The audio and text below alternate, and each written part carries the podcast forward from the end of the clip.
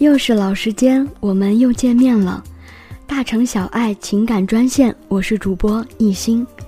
近日啊，我们后台有一位特别的听众给我们留言，分享了她与男友从高中毕业到现在即将进入婚姻，幸福如初的小窍门儿。我们今天整理了一下，想要分享给大家。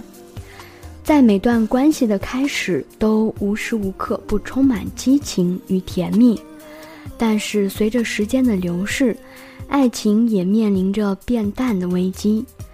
下面这五件事情呀，可以为爱情增添很多的乐趣。第一，安排一次毫无计划的旅行。人在新奇和充满刺激的环境下，往往能获得难忘的回忆。买两张机票。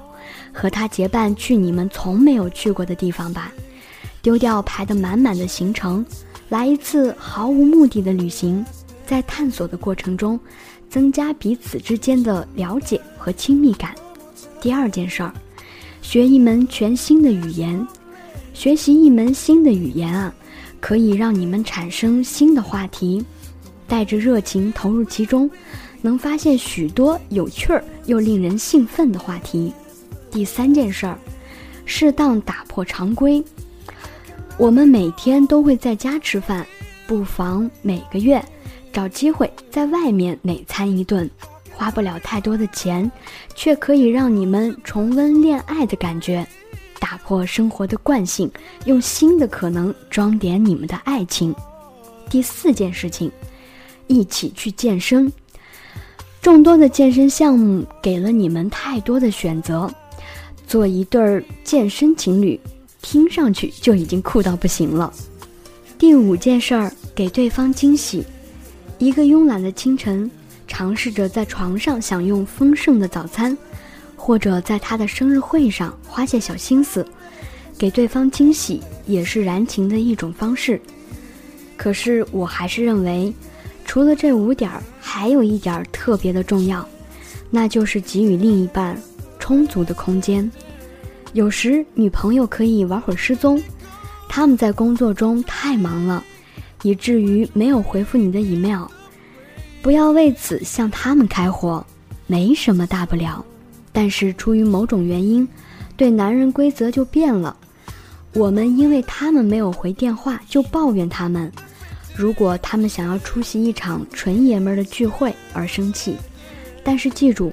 在自我时间和我们的时间中要达到平衡，会让你们一起度过的时间变得更美好。布里奇特·克林汉姆发现，一旦她不再一直不断监督她男友在哪儿，他们的关系就会变得如此美妙。她说：“当你的朋友与其他人一起做事情时，你不会打断你的朋友。那么，为什么对待你所爱的人，你就不能如此呢？”与此同时，我还可以有空和我的女性朋友一起乱跑，或者是扯一些女孩子的事情。这之后，我们再聚到一起喝咖啡，这样通过分开一会儿，各打发各的时间，我们会感到精神一新及充实。嗯，我也特别的希望啊，今天听节目的各位亲爱的听众朋友们，不管过了多少年，你们的爱情或者是婚姻还依旧幸福如初。好了。今天的节目就到这儿了，在我们公众号对话框输入你想说的话，参与节目后本期的话题互动，就可以获得由道腾搏击俱乐部赠送的价值两百六十八元的体验券一张。送完即止，我是一心，我明天依然在这个时间等候着你们。